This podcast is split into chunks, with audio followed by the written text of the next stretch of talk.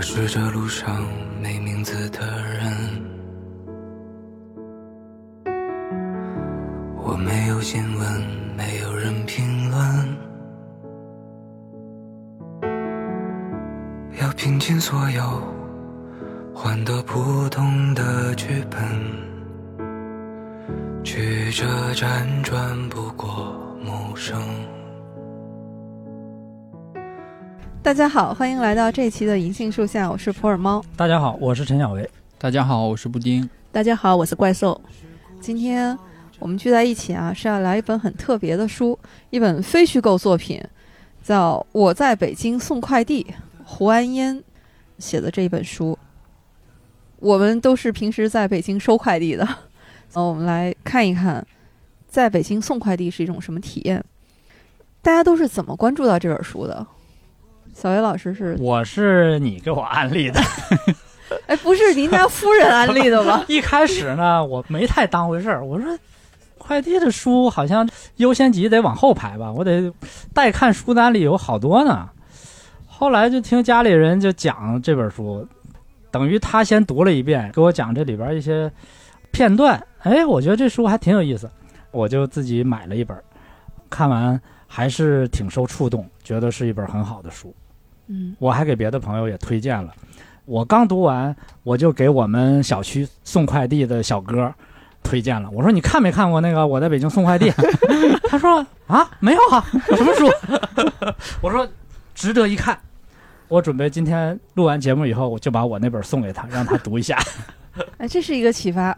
那这样的话，我也把这本书送给经常给我们家送书的京东小哥。是点他吗？说人家都写出书了，你怎么就不行？小哥顾唧唧。哎呀，这个嗯是另外又受到了一种启发。布丁呢？我呀，我也是你安利的，能这么说吗？呃，行吧，那我就是这本书的推广大使。对，怪兽呢？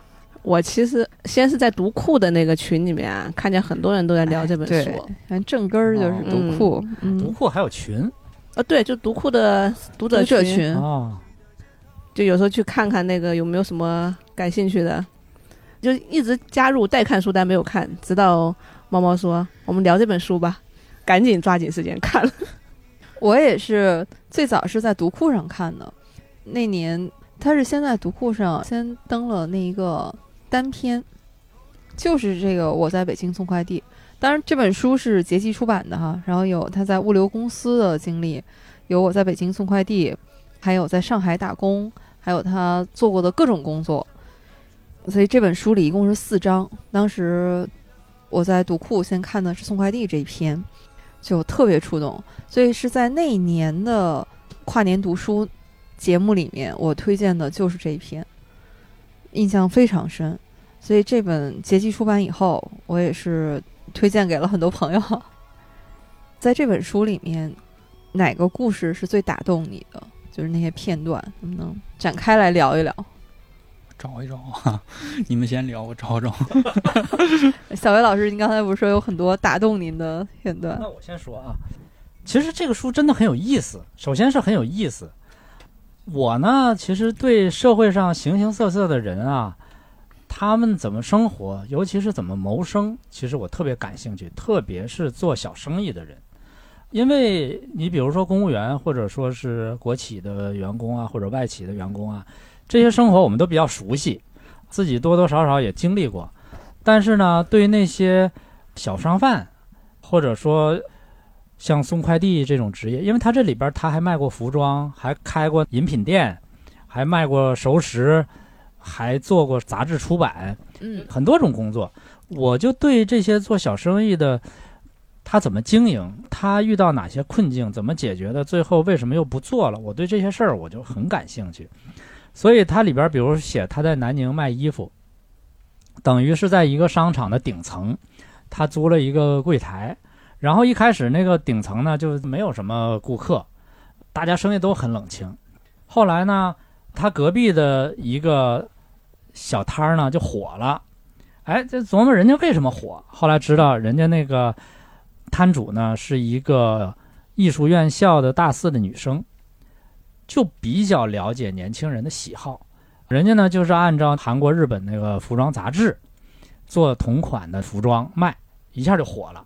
然后他们就赶紧抄袭，这个行为当然很不好了哈。但是呢，后来人家艺术院校的女生呢，觉得他们抢了生意，还过来骂他们。但是竞争就是很残酷，没办法，为了生存就得这样。然后后来他们又面临了那个艺术女生同样的问题，别人又抄袭他们，而且还散布一些谣言啊，说他们卖假货呀什么的。后来他们也觉得心灰意冷，这个事情就做不下去了。就是我对这些事情的过程我很感兴趣，也可能就是我的本质里边有一种小商人的那种基因，所以我对这个就会觉得特别有意思。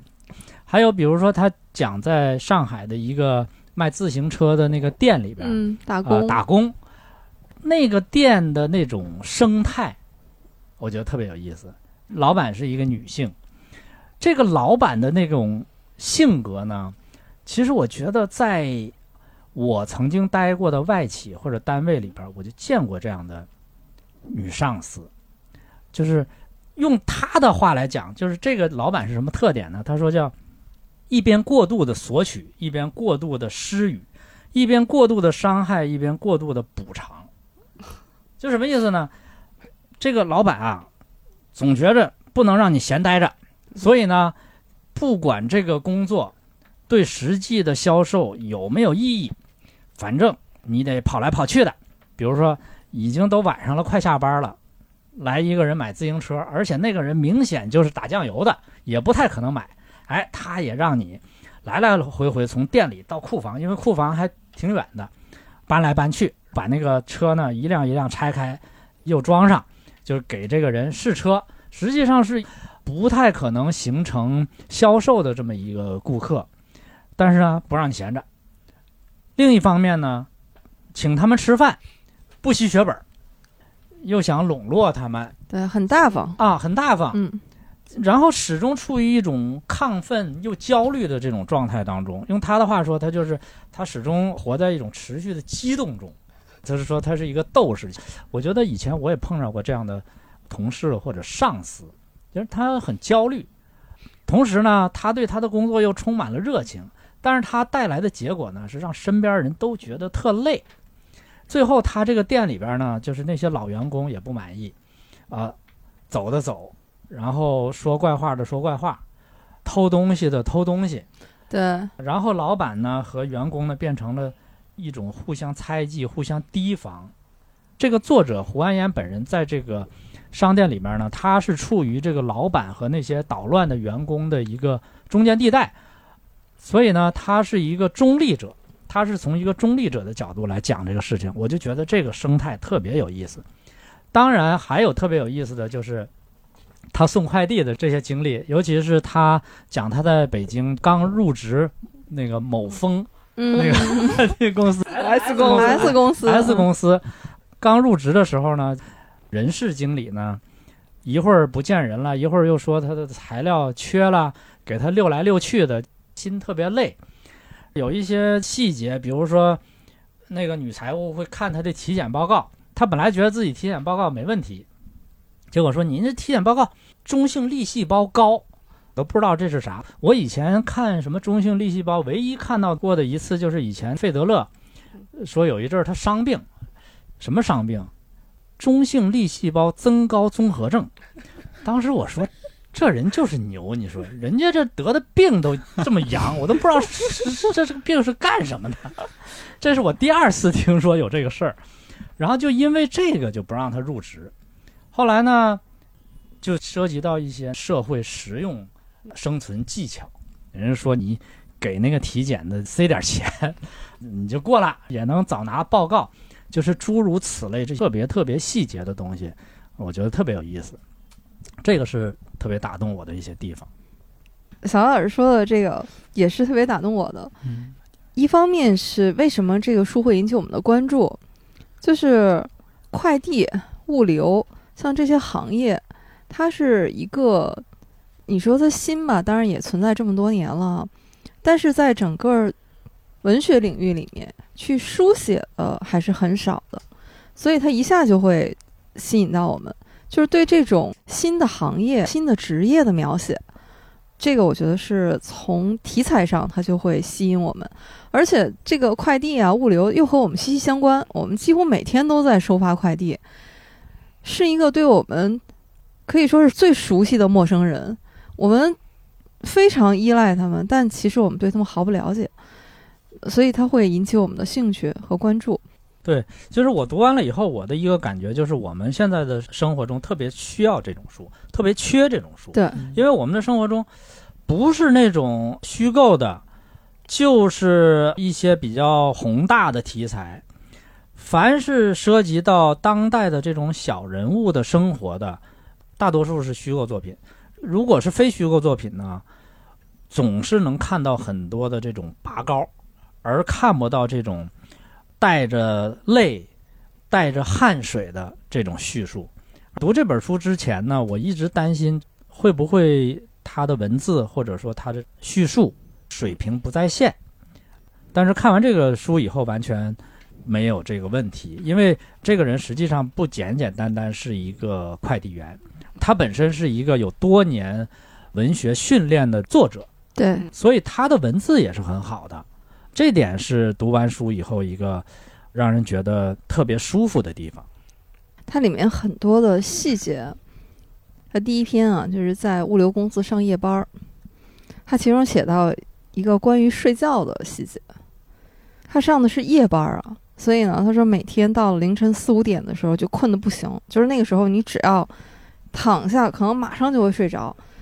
所以呢，他就跟自己默念说：“啊，我只要一下班，我只要回到住处，我就要睡觉。”但是等他到了下班以后，这个睡意就过去了，这人就精神起来了，而且呢，这个时候会产生一种心理，就是因为他做的这个劳动并不是他发自内心喜欢的嘛，只是为了谋生。那既然我先下班了，有我自己的时间了，我就要去做我喜欢的事情。让我自己能放松下来，所以他的同事就经常下班以后去唱 K，等唱到下午就又快上班了，再过来上，就等于是连轴的这种在熬夜的状态。但是他自己呢，就觉得我不能这么疯狂，因为我还得要命啊，我猝死怎么办？所以他就去吃点好吃的早餐，去村子里面转一转，去超市买点东西，然后再去睡。他一边熬夜的时候觉得不行，就是人都快不行了，就下决心说：“我一定要睡。”结果到了回到住处以后，又翻来覆去睡不着，越睡不着越焦虑，越看着那个时间一点点又到了要到上夜班的时候。哎呀，这段太真实了，我觉得这就是打工人，就是我也知道熬夜不好啊，但是控制不住啊。白天我上了班，晚上还可能还要加班。回到家里面，你还要处理一些家务、一些自己的事情。终于到你能够躺在床上的时候，这个时候时间完全属于自己了。那怎么舍得睡呢？看看书，或者是你总希望是能干点完全属于自己的事情。所以这个熬夜啊，有的时候它真的不是说我们不知道熬夜对身体的伤害，而是属于自己的时间太少了。刚才说那个睡眠。我看的时候也印象挺深的，因为我以为啊，像他描述那种连续十几个小时那种重体力劳动之后，他肯定回家就是倒头就睡，睡醒之后又接着去干一天的活。但是看完他那个书描述的之后，我才知道，其实完全不是我们以为的那种情况。就是他虽然干了很沉重的体力活，但其实他的睡眠也并不好，他还是希望能在工作之余能找一些。弥补自己就是精神上啊或者什么方面的一些生活，而且他就是写这段的时候，他有很多细节我都觉得特别好，别的书里很难有这些。比如说他讲他租这个房子多少钱，四百块钱一个月，开始没有空调，买那三角牌电热水壶好像是二十九，嗯，还喝一种什么五百毫升的老村长的酒，好像是十八块钱一瓶。就这些地方吧，我都觉得。我特别喜欢这样的描写。嗯，他说不愿意买快递，因为走到取快递的地方得十几二十分钟嘛。对，因为你只有给他算经济账，你才能真正的理解这些人，他们的生活到底是怎么样的。说要算经济账，就是他在快递那一篇里面，有一个对于时间成本的精细的计算。对，那个我就特想推荐给广大的快递小哥。哎呀，那一段我真是觉得，就是说快递和送餐员不包吃住，平均工资是七千块。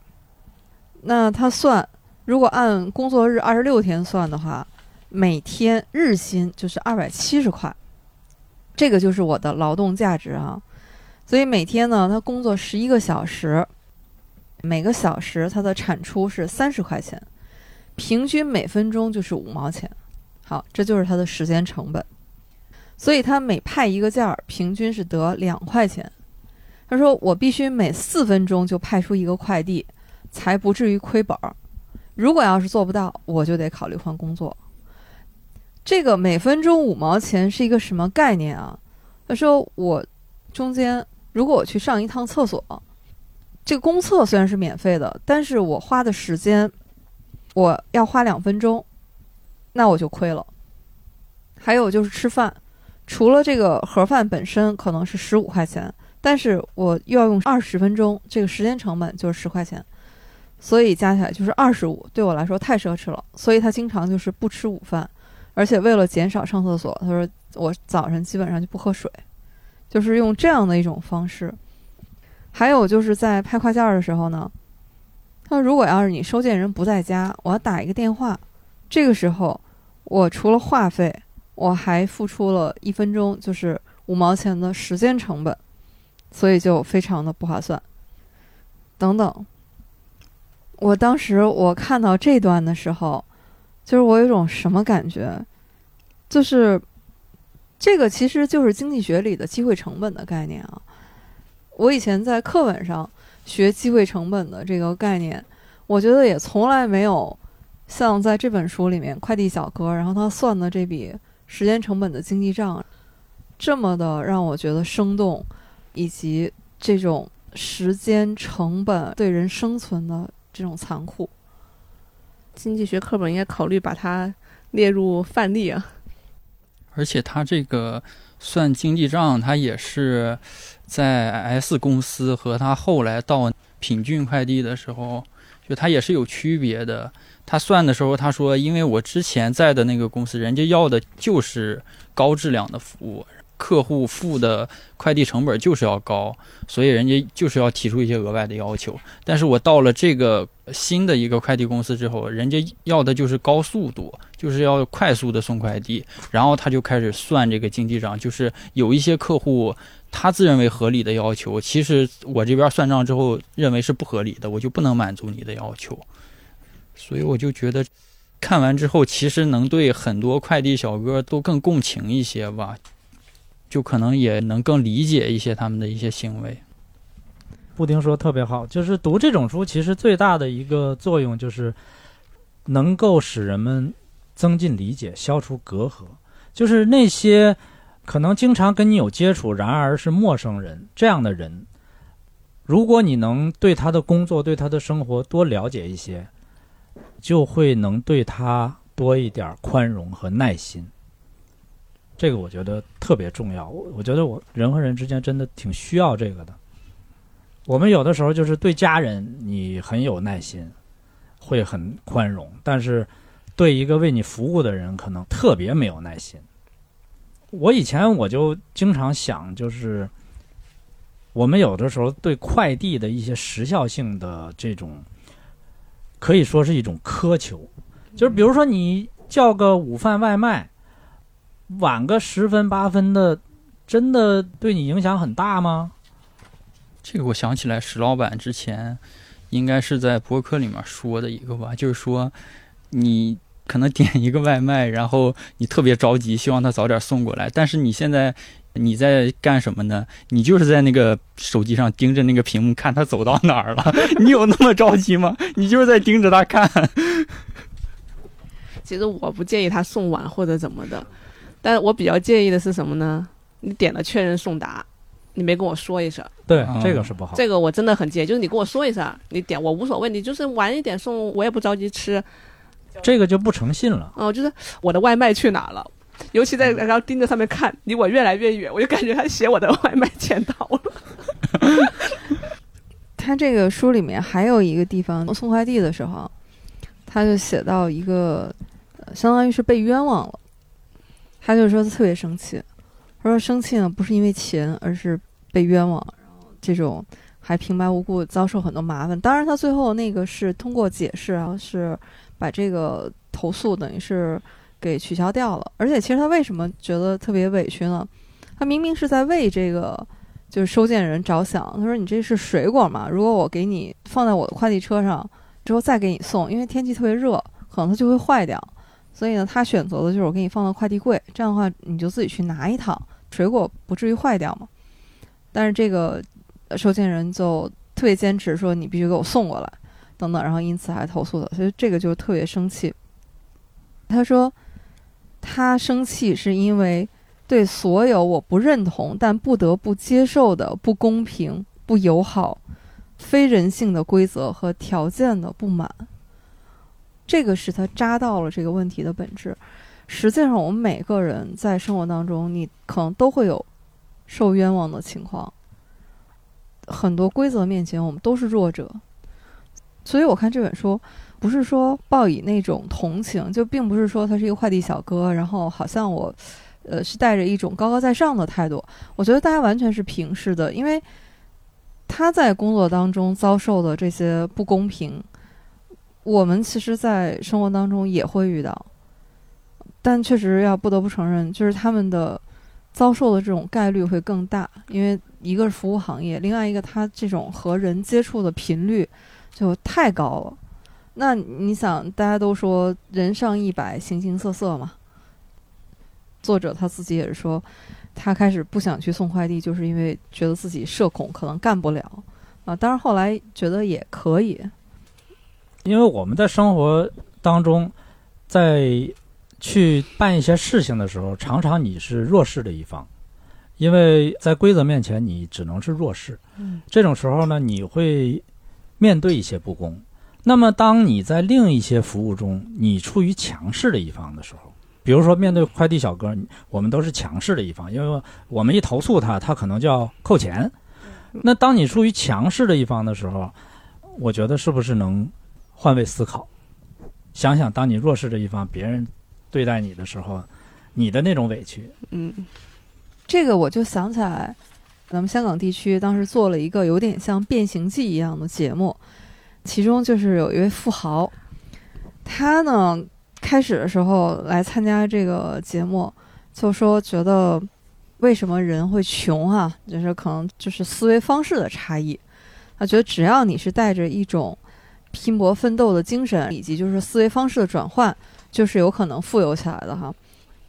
这个富豪本身他自己就是一个富二代，自己呢也创业非常成功。他上这个节目的他原话就是说，他就是要证明靠努力也能改变命运。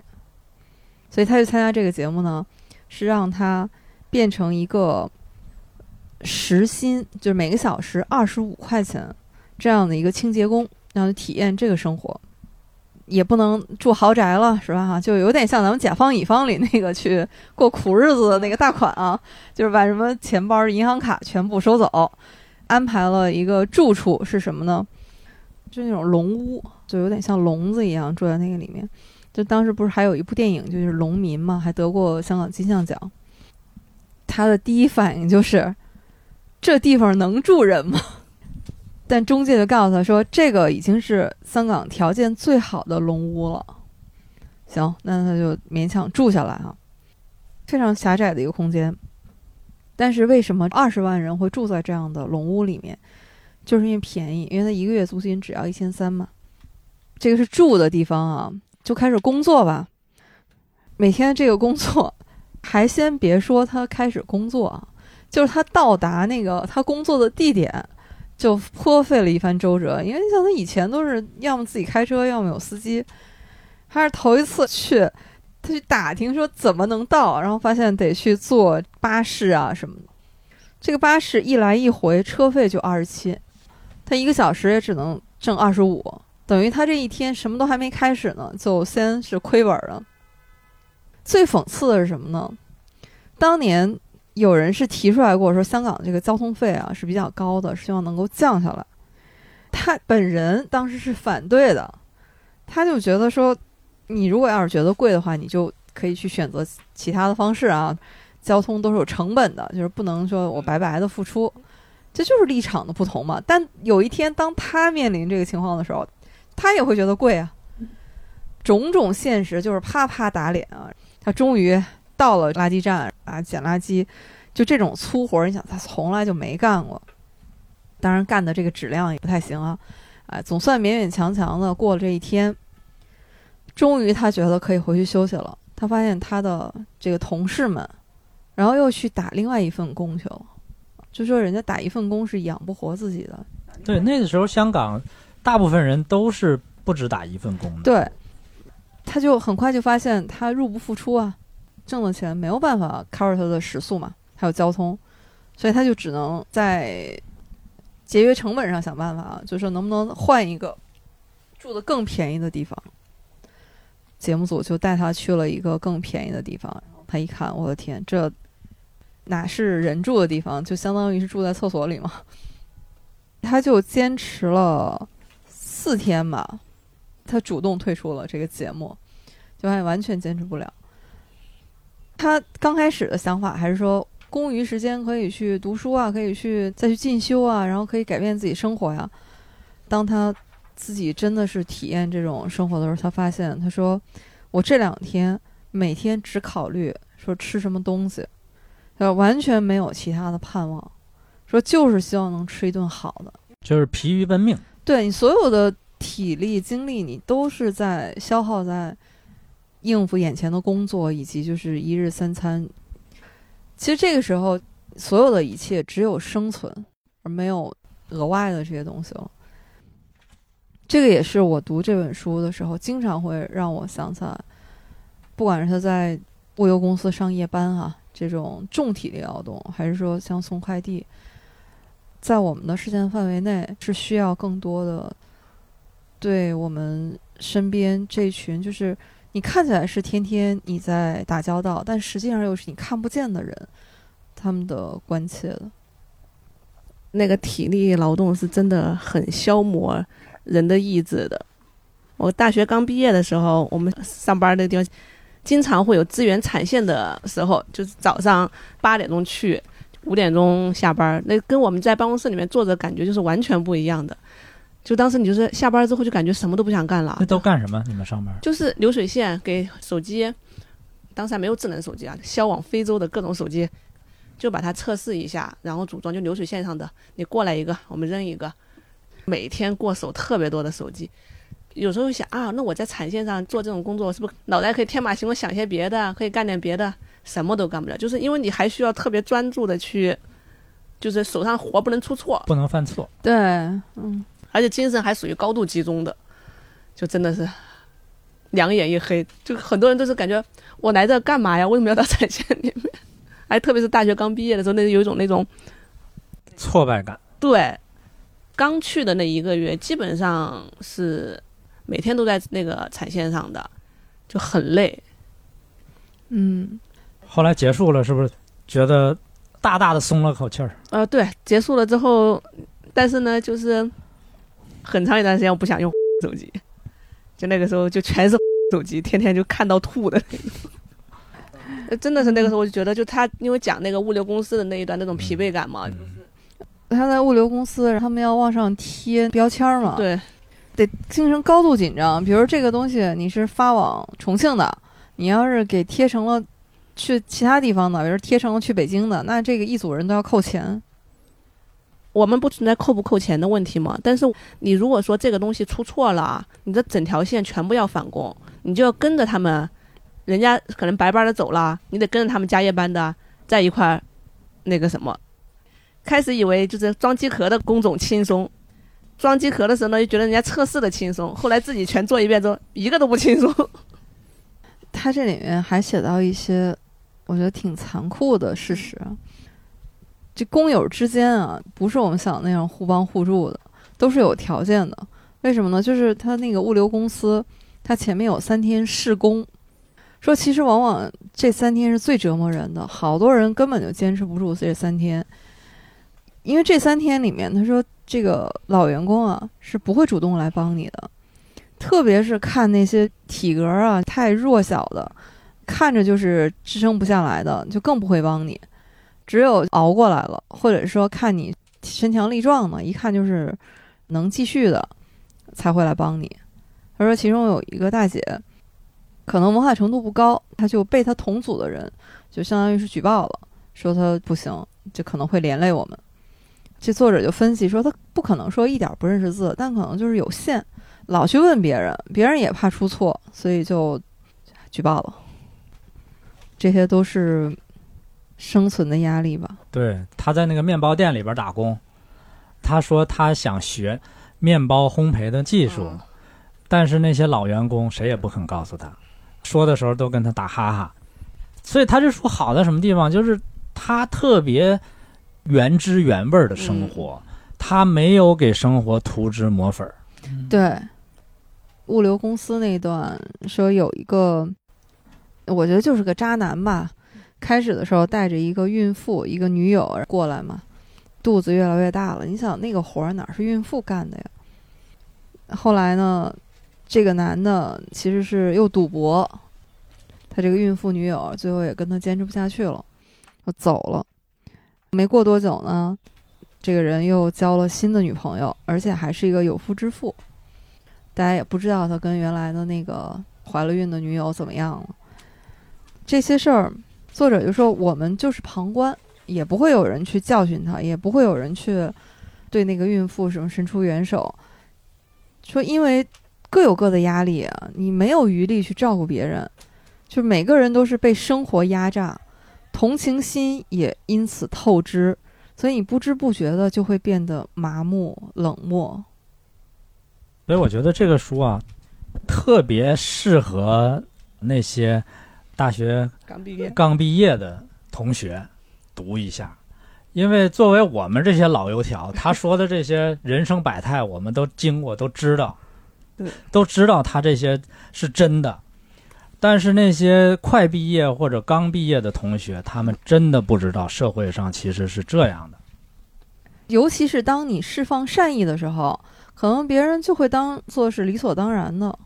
就是这个里面，他写以前他打过的工嘛，就是他那会儿还在学校里实习，在酒店里面。当时他们说有一种排班儿，就有一种两头班儿，就是早上上一会儿，晚上上一会儿，就中间是空闲的。像这种班儿，肯定大家不愿意上嘛。有一天有人过来跟他说，跟他换，说就换一天，之后再换回来。他呢还怕人家不好意思，就说啊，其实我都一样。结果后来那个人就理直气壮的又跑过来找他换班儿，说你不是都一样吗？那咱们就换吧。他又不好意思拒绝，就搞得所有人都来找他换这种不好的班儿。他又很腼腆、很社恐嘛，不知道怎么拒绝别人。最后还是他一个同学帮他解了围，就很简单，就是拒绝，然后把他骂了一顿。这事儿以后就不会有人来找他了。对学会拒绝别人，这是很多人要经过很多年能走过来的一个心理历程。就是像我们大学刚毕业的时候，我们也不知道怎么拒绝别人啊。别人说什么，即使我们不愿意干的事儿，我们好像也都啊，好吧，也都勉强答应下来。要经过很多年，然后你这个心理素质才能啊铁石心肠，跟人说出决绝的话。所以他在 S 公司的时候还没有签合约之前嘛，反复让人去帮忙，嗯他也说后来也是说不去了。所以他不是总结嘛？他说，你对别人报以无私的时候，别人其实回报你的不见得是善意，往往是加倍的贪婪。当然，他这个话有点绝对哈，嗯因为我还是觉得社会上还是好人多，但是呢，这种对别人的善意表现出加倍贪婪的人也不少。很多，他在书里面啊，就描写他社恐的这个心路历程，我觉得太有共鸣了。他就说，我不喜欢得罪人的感觉，说我的这种讨好型人格哈，就加重了我的社交恐惧。特别吊诡的是什么呢？就是我由于太想讨好人，而变得不愿意接近人，因为想讨好人的那种冲动，最终总是带来失望和挫折。为什么现在就是说有很多朋友都说我社恐？其实有人也说，哎，你这个是不是装的，或者是是不是给自己打了一个标签？其实我觉得就是大家在面临这种人际关系的时候，一种深深的对自己的不自信，或者说这种人际交往之间啊，你又想讨好，然后又害怕失望，种种交织在一起的情绪，就是那如果能选择的话，我是不是可以不跟这么多人接触？其实我觉得社恐这个事儿吧，以前我们没有这个词儿，嗯，今天叫内向，对，叫内向，或者说不爱打交道啊嗯。什么这。其实我觉得绝大多数的人都社恐，嗯真正说不社恐的人，可能百分之十都不到。我认为啊，只不过就是大家不同程度的社恐。你说哪个人处在一个陌生的环境，你不感到尴尬，你不感到孤单，不感到难受？没有，真的很少有这样的人。这个我就想起来，我们之前也有一些播客的活动嘛，我们也得到了邀请，特别感谢这主办方的各位老师们 但是我们真的社恐，对你比如说，你到一个环境嗯，呃，人家来的人可能都是俩人一块儿来的，人家俩人可以坐站站那儿那个聊天儿，然后你发现每个人都有聊天对象，只有你一个人是一个人来的，这种时候你说你这这个心里想想不难受是不太可能的。我们就唯一参加过一次现场的活动，就是今年 Podfest 在上海，还是因为小白老师刚好要去上海，所以就去了一下。啊，我就很社恐啊，我很尴尬呀，在那儿。对，小白老师回来就说我也社恐，终于发现了自己的社恐属性。我们就一直在后方给小白老师打气说：“小老师你可以的，你已经是我们这里最不社恐的。哎，我是 壮起鼠胆啊。”对，感谢小老师，嗯您真的是为了我台，然后辛苦了，辛苦了。还有刚才福尔摩说的这个讨好型人格，这个也是其实特别常见。但是这个讨好型人格呢，其实也是一种有它的两面性。讨好型人格呢，在别人看来啊，可能有些人会觉得你性格很好，这个很好打交道。但是讨好型人格的另一面呢，其实会让人有一种距离感，就是你老是说客气话，或者说你老是那个人，别人觉得好像难以跟你打交道，反而，反而是那些我很直率，比如说我不喜欢我就不喜欢，我该骂就骂，这种人反而容易，好像比较容易交到朋友。就这个东西还是性格决定命运，就是我想不讨好，然后呢，我不知道那个度在哪儿，就是它是一种本能的反应，所以这个也很难。他这书里面写到一段，就是他刚毕业的时候去一个服装店当店员，那个店长还很器重他，因为胡安烟这个作者，就整个这本书里你会发现他都是被信任的那个人，因为他本质上是一个正直善良的这样的一个品格吧。这个店长呢就说：“哎，那个时候要推行社保，这个店里要选五个员工啊，然后给上社保，就选了他，而且他还是一个新员工嘛。这个时候他自己呢，一方面受宠若惊，但他又很敏感，他知道有一些没选上呢，对他就心怀不满，他就觉得，哎呀，我还要跟他们共事啊，我不想添麻烦啊。他的选择就是谢绝了店长的好意，说这个不利于店里的团结。说这是二十年前的事儿了哈。他说如果要是现在的话，我肯定不会这么做。说因为这是他自己的利益啊，而且这是他自己就是应得，合法的应得的利益。他说如果要是说有不满的话，那其实应该是他们和店方去沟通解决的事情，而不是由他一个员工应该去承担的。但是他说，其实这个对个人的权益的意识，当时他是不具备的，也没有人去和他交流这些事情。所以我也是认同小袁老师说的，这本书特别适合如果刚入职场的朋友们啊，就可以读一读。如果你对这些人和人之间的这种关系和他们的处事方法有所了解的情况下，如果他们在做出一些事情的时候，你就不会感到太意外，也不会感到特别愤怒和失落。这个我觉得是我们读书，包括我们读一些小说的作用之一。否则你就老会听着朋友说：“哎，这人怎么这样啊？”我说：“这世界就是这样啊！你觉得意外是因为你对人性太不了解了。你应该多读点小说啊，你你就知道了。是，就是通过读小说可以少走弯路。布丁儿呢，有什么印象特别深的？我有一段儿就是想到小维老师刚才说，这个书里面他没有特意去拔高什么东西，而且他反而是把一些作者内心里面我们看来好像并不是什么特别光荣的想法给写在了书面上。就比如说，他说他在给送快递的时候遇到一些特别不讲理的蛮横的顾客，他甚至说我还给他们列了一个复仇名单。我想的是，我以后离职之后，我要去找上他们家门去报复他们。但是他说，我后来实际上那个名单上就就写了两个人，但是后来也都划掉了，没有实际去实行这个复仇计划。这些事儿都是很多的快递小哥可能都会碰到的，就是遇到一些蛮不讲理的顾客，心里面也会有很多的怨恨。很多人不会说出来这些想法的，但是他都在这个书里面体现了。这个还是也挺好玩的一点。对，布丁说这个确实是，他这个书有一个好处就是，不像有些书就是抱怨，说我过得多么多么不如意，别人对我说多么多么不公平，我多么多么的惨。他这个书不是，他呢有很多自省在里边儿，呃，他还会检讨自己，说我那个时候有什么什么样的想法，我现在看起来可能是错了。呃，比如说他这个书的最后一句话，嗯，我印象很深。他说：“带着怨恨的生活是不值得过的。”就是他到最后，他其实没有怨恨任何人，嗯，这个是特别好的。他有很多对自己的解剖。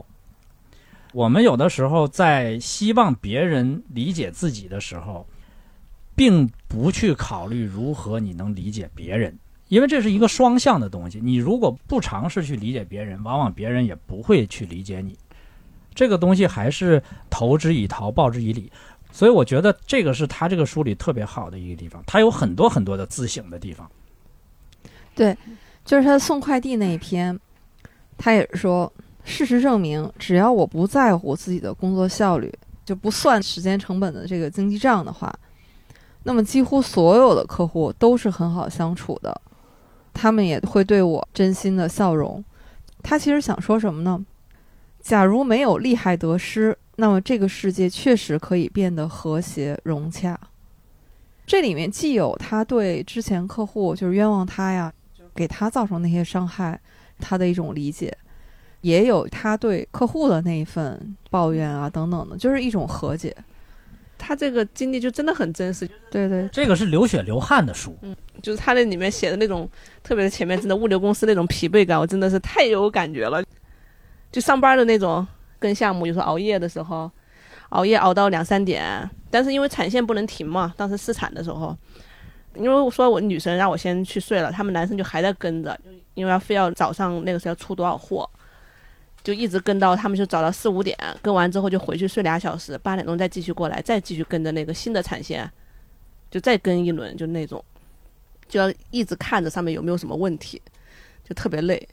物流可能跟工厂就是流水线的工作性质有一点点的相似，体力劳动这个工厂的描写，我想起路内有一本《悟行者》，它其中有一段写的是一个瓷砖生产厂家生产线里面那种高温、非常严酷的一种生产环境，那里面人的那种状态。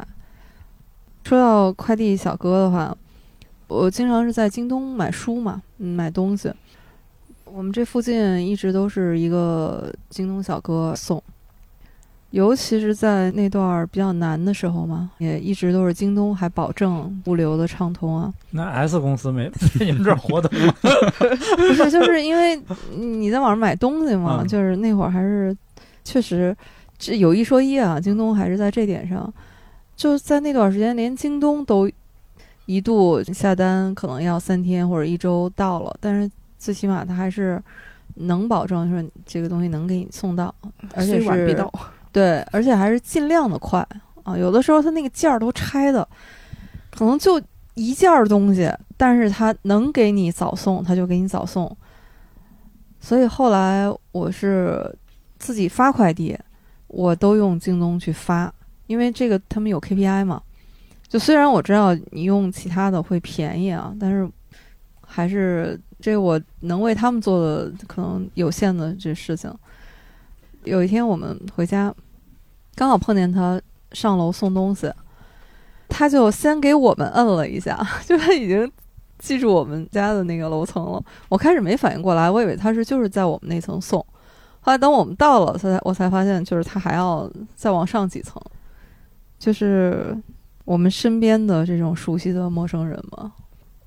但我是真的觉得现在京东的速度比 S 公司要快。S 公司已经不像以前，就是说什么有时候什么特别快的、特别急的件，用它能够就有时候它也没有保障。京东其实跟它时效上差不多的。京东是不是得给咱们哎，付点对呀、费啊？我觉得 算了吧，这个咱们这个又不是给京东打广告的，不是，我是想说，你们有没有印象特别深的这种快递小哥啊？就为我们提供服务的这些劳动者，可能我这个人还比较喜欢跟人搭话，所以我跟他们有的时候还会聊几句。最早呢，给我们小区送快递的是 Z 公司，但是那个小哥呢，我就对他挺不满的，特别不负责任。下雨天呢，你不在家，他也把我买的书，虽然外面包着，也给你往那个门口一扔。你说那多容易淋湿啊！我我对他挺不满的，但是也还好吧，我也理解他，就是他反正总是忙忙叨叨的，打电话也爱答不理的。但是后来有一次呢，他上门的时候，我跟他说：“我说你们公司上市了，因为那天他们公司就 Z 公司上市了。”然后他突然对我就笑了一下，我从来没在他脸上看到过那种很善意的那种笑容，好像就从那次以后，我跟他的关系就变得好了一点儿。但是后来呢，因为他们公司服务实在是不怎么样，后来就换成 S 公司了。S 公司那个小哥呢，就确实是服务很专业，想你所想。原来那个人啊，他说八点来，经常十点还不来。这个 S 公司呢，就是他说八点到九点，他肯定是八点九点能来，如果不来也会告诉你。我跟他好像就是达到了，即使在外面的路上碰到了，也会点头打招呼。对他印象很好，是个东北人。就是我晚上跑步嘛，有的时候很晚了，我看他们还在路边儿，就是马路边儿，他们有一个分拣点儿，很晚的时候还在那儿分拣，他们的工作特别辛苦，对他就是更多了一份理解吧。嗯我是有一次是这样，就是在网上买了一个帆布袋吧，快递小哥给我送到的时候，他说有破损，问我在不在家，让我看一下那个破损严不严重。他说是要赔偿我。我看书的时候，我就看到作者说这种其实赔偿是家常便饭了，对于快递小哥来说，经常有那种可能破损件啊什么的，如果客户投诉啊或者怎么着，他们就得自己得得自掏腰包赔偿嘛。我当时看了看，我觉得倒也不严重吧，反正就是上面有点蹭了点泥啊什么的。然后我说这个帆布袋也不值什么钱，不是什么贵重物品。我说算了算了，就就不要人家赔偿了吧。快递小哥人还怪不好意思的说：“哎呀，我还是得赔你一部分吧，毕竟是我们配送途中有问题什么的，挺负责任的一个小哥。”然后还有的话，我印象比较深，其实是我们公司的快递小哥，就是。他是 S 公司的吧？是每天我们公司的快递都是他收货发货什么的，因为我们经常发一些文件呀什么的。后来跟他比较熟之后，经常就是微信上跟他说一声，说我今天要送个什么快递，大概什么时候能过来啊？人家确实就是很准时就能到这儿，不管是之前疫情期间呀，或者是我们工作加班到很晚的什么时候，跟人家说一声，他尽量都会。当天过来帮我们取件或者什么的。还有一个事儿印象挺深的是，我有一次买了一个苹果的电脑，但是是蹭朋友的学生优惠，所以呢收件人名字写的不是我，但是那个手机号写的是我。当天呢派送的时候确实也给我发的短信。那个小哥来了以后给我打电话，我在公司门口拿那个快递，他认识我，他也跟我挺熟的了，但是呢，人家还是要按那个流程要核实一下，说这个收件人名字不是你，我得确定收货人确实是你，我才能给你。人家虽然跟你很熟，但是人家这个嗯整个做事流程什么的还是很正规、很严格的。对我还是觉得 S 公司比较规范，是他很规范，嗯嗯就是从不迟到。还有就是以前我也用过很多小时工，嗯就是帮家里打扫卫生嘛。跟小时工的相处之道呢，因为也有一些朋友嘛，他们也请小时工，他们就会总会抱怨，说哎这小时工打扫的一点不干净啊，一点不卖力气，你看这儿也没擦，那儿也没擦。但是我对这个事儿的想法，我当时就是说，你不要要求那么高，因为这不是人家自己的家。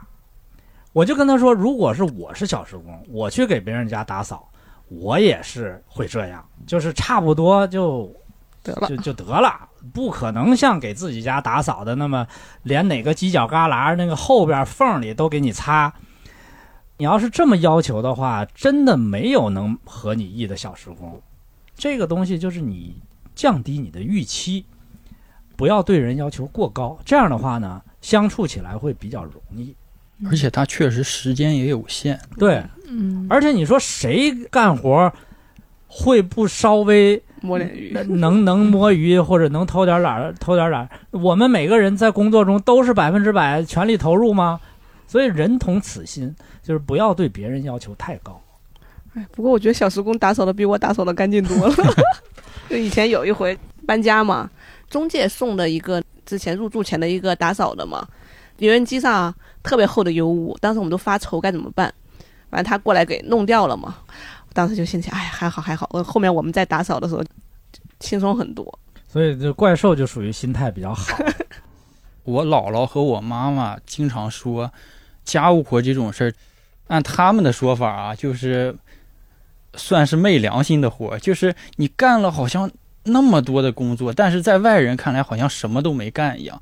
我姥姥就经常抱怨说，为什么我在家里干这么多的活，然后我姥爷总觉得他在家里什么都没干，所以我从小就觉得，哎呀，其实家务活真的是。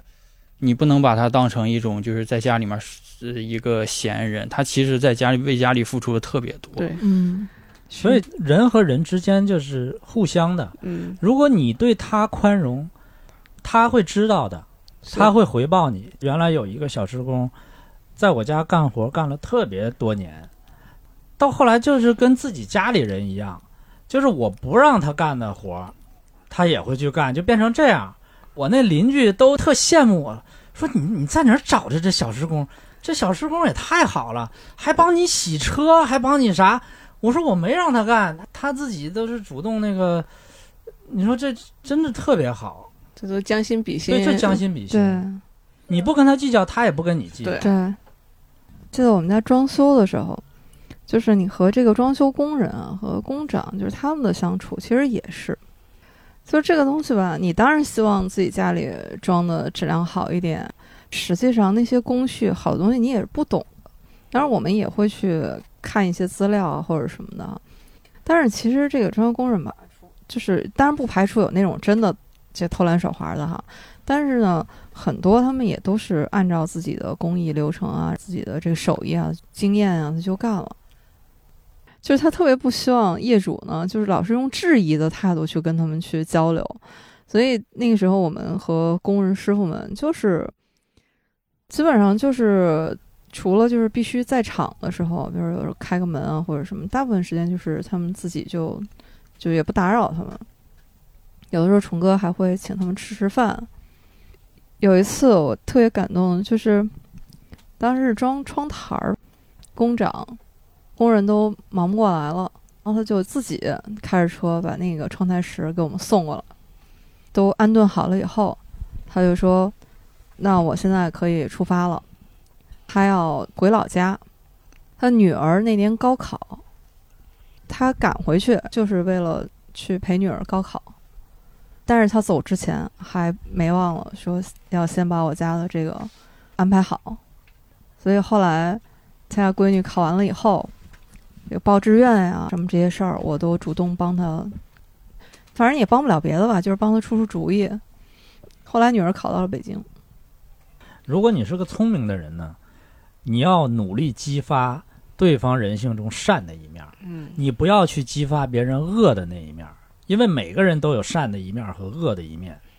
就像这个书里边写的，他有那个报复黑名单、报复备忘录，是吧？你不要让人家把你列入报复黑名单，虽然这个当然是很不好哈，嗯但是我觉得人性中就是有这一面。嗯，所以呢，你比如说你在饭馆里别惹这些人，真的，人家要是想对付你，招太多了。是，他这本书就是揭露了很多生活中的真相。比如说有一点我印象特别深，他说在商场里干过餐饮的都懂，老鼠是灭之不尽的。这个事儿你也别太当真，这是一个公开的秘密对。你不要觉得这是什么了不起的事儿。我们刚才聊了很多这本书啊，本身其实我们对于这位作者，我们还没有展开来聊一聊，因为就像小姚老师说的，他不光是一位劳动者啊，他其实也是一位心怀文学理想的、有多年自我文学训练的这么一位创作者。他一直在写作，而且有发表，而且在很长一段时间里，在一个文学论坛还当版主。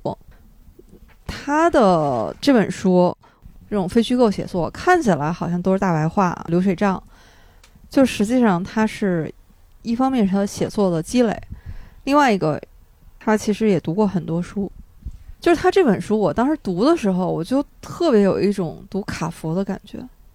果然，他最后说对他影响特别大的，呃，有塞林格，从塞林格他又读卡佛，他很喜欢这些作者。我当时我就想起小维老师，我说：“哎，怎么这么巧？这不都是你喜欢的作家吗同道，同道，同道中人。？”嗯，他年轻的时候，其实还有一段时间和几个朋友到北京来创作，住在北京通州，还觉得贵，又往燕郊那边去租房子。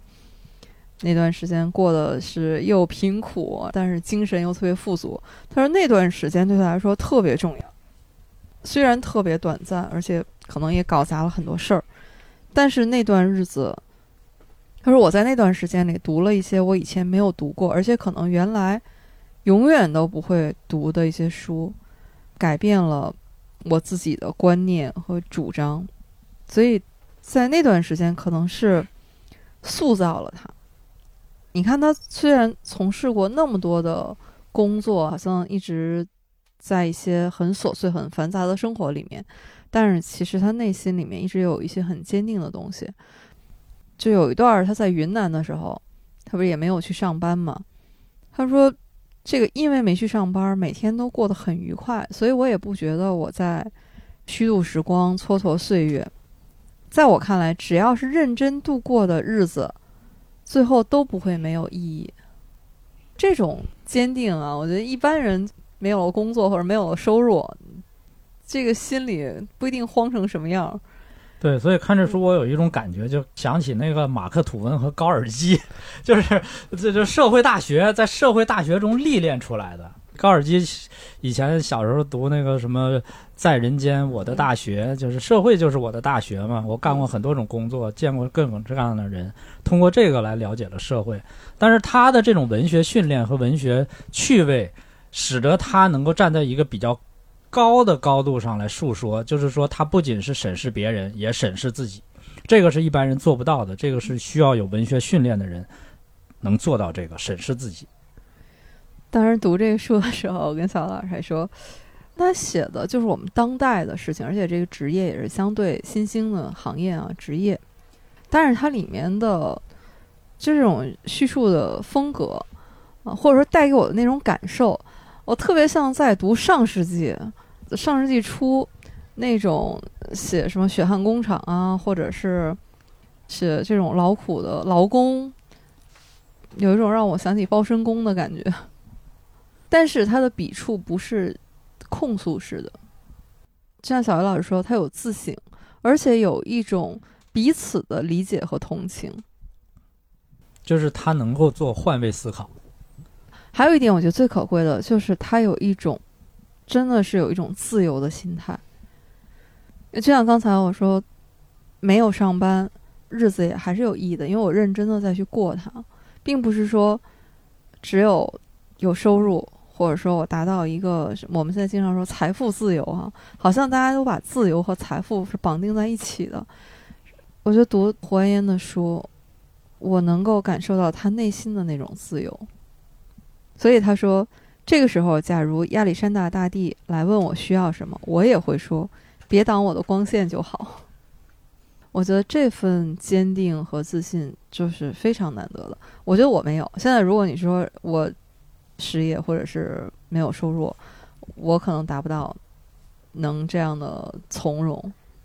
看前面上班比较苦的时候，我也觉得他的心态特别好，不是那种像我们上班上的苦了，就天天就真的是呼天抢地。他给我感觉就是很平和，就是他接受这种所有发生的事情，他都接受，并且很坦然的在里面生存或者生活也好，就是不会让人感觉很苦。但他这个也是有原因的。第一个原因呢，是他不是没有退路的人，嗯他家是广州人，家里在广州早早也买了房子，啊，所以他没有工作了是可以退回到家里的，他父母是可以养他的，这是一个挺重要的原因。第二个原因就是他没有成家，嗯，你自己一个人嘛，当然你的心理负担会小得多。如果你有一个家庭，那你就不一样了。自己苦点没啥，你不能让那对方更受苦。但是他现在是现在成家了吗？生活在成都，应该是有女友，女友也是在写作。现在文艺工作者全去成都了吗？我觉得可能就是没有北上广卷的那么厉害。嗯，另外也好吃呀。嗯，用我妹妹的话说，我在成都一个月一万工资，我可以横着走。对啊，那这生活成本低得多。嗯嗯就是还烟的这个书呢，我觉得在这种打工文学里面也是独树一帜的。其实这种打工文学啊，包括打工诗人，我那天查了一下资料才发现，其实已经由来已久。其实劳动者一直在发出自己的声音。打工文学是九六年出了第一期杂志，当时有几个文学爱好者，他们就在讨论。怎么来用文学来引导这些打工的这兄弟姐妹？所以当时他们就办了这么一本刊物，《打工诗人》，也是一本杂志，是在二零零一年出版了第一本。这个《打工诗》呢是在惠州了啊，当时还请了四川就是星星诗社，他那个主编杨牧提了刊名。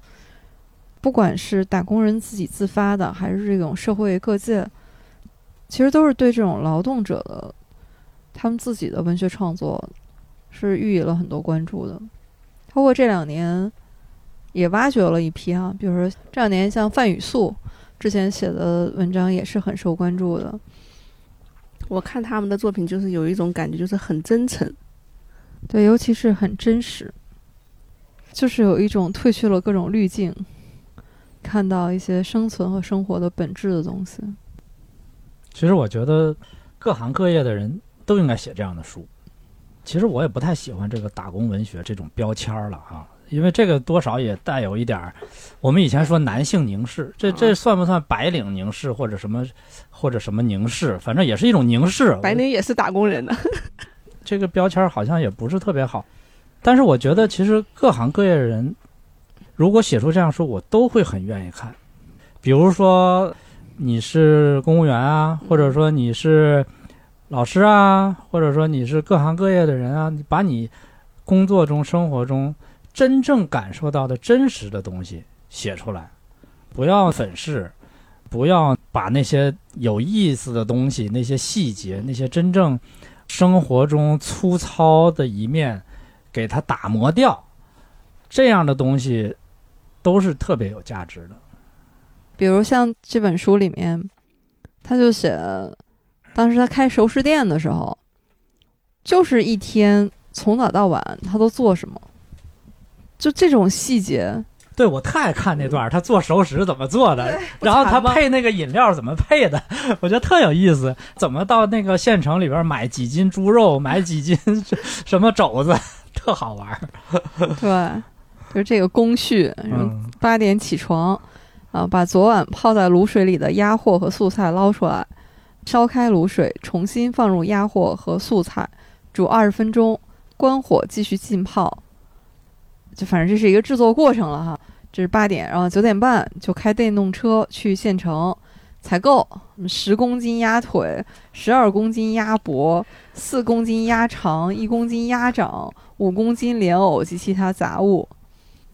煮甜品是什么呢？他要先把当天的这珍珠奶茶的粉圆儿要煮好，调好柠檬水、桂花酸梅汤，嗯，卖的比较快，然后还要再重新煮。总之就是这些细节，熟食店开业指南，你照着做就差不多了他熟食店还卖饮料呢，啊。他因为光卖熟食，可能还是饮料利润高嘛。嗯，我我也是第一次听见熟食店里面有卖饮料的，就很少嘛。多种经营，他上海店长挺牛的，前一个收银员卷钱跑了，然后他直接去附近几个便利店里面挨个去找人临时来顶替，嗯，这个挺牛的。嗯，很能想办法。嗯，对，像这种啊，想创业的人不能社恐。对嗯就是你即使社恐，你也得把这个先放下。先解决问题。你为了这个，你得壮起胆子。对，今天介绍这本啊，《我在北京送快递》。其实这本书啊，前一段时间有很多节目都聊过，而且有作者上节目来聊过他创作的一些心路历程，他也接受了一些访谈。还有就是胡安烟这位作者呢，他在豆瓣上有自己的主页，而且他现在在连载他的一些文学创作，所以大家感兴趣的话也都可以去关注一下。我也期待后面他有新书啊再继续出版。我在成都吃火锅，这是你给他定的选题吗？给他留个言，请完成一下。这叫写完汗水写口水。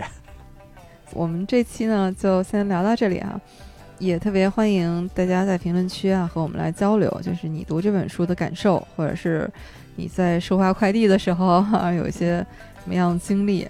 如果您喜欢我们的节目呢，也欢迎您转发推荐给您的朋友。好的，那我们这期到这里，再见。拜拜。拜拜。感谢大家，拜拜。冬天受冷，夏天热，我买瓶可乐都舍不得。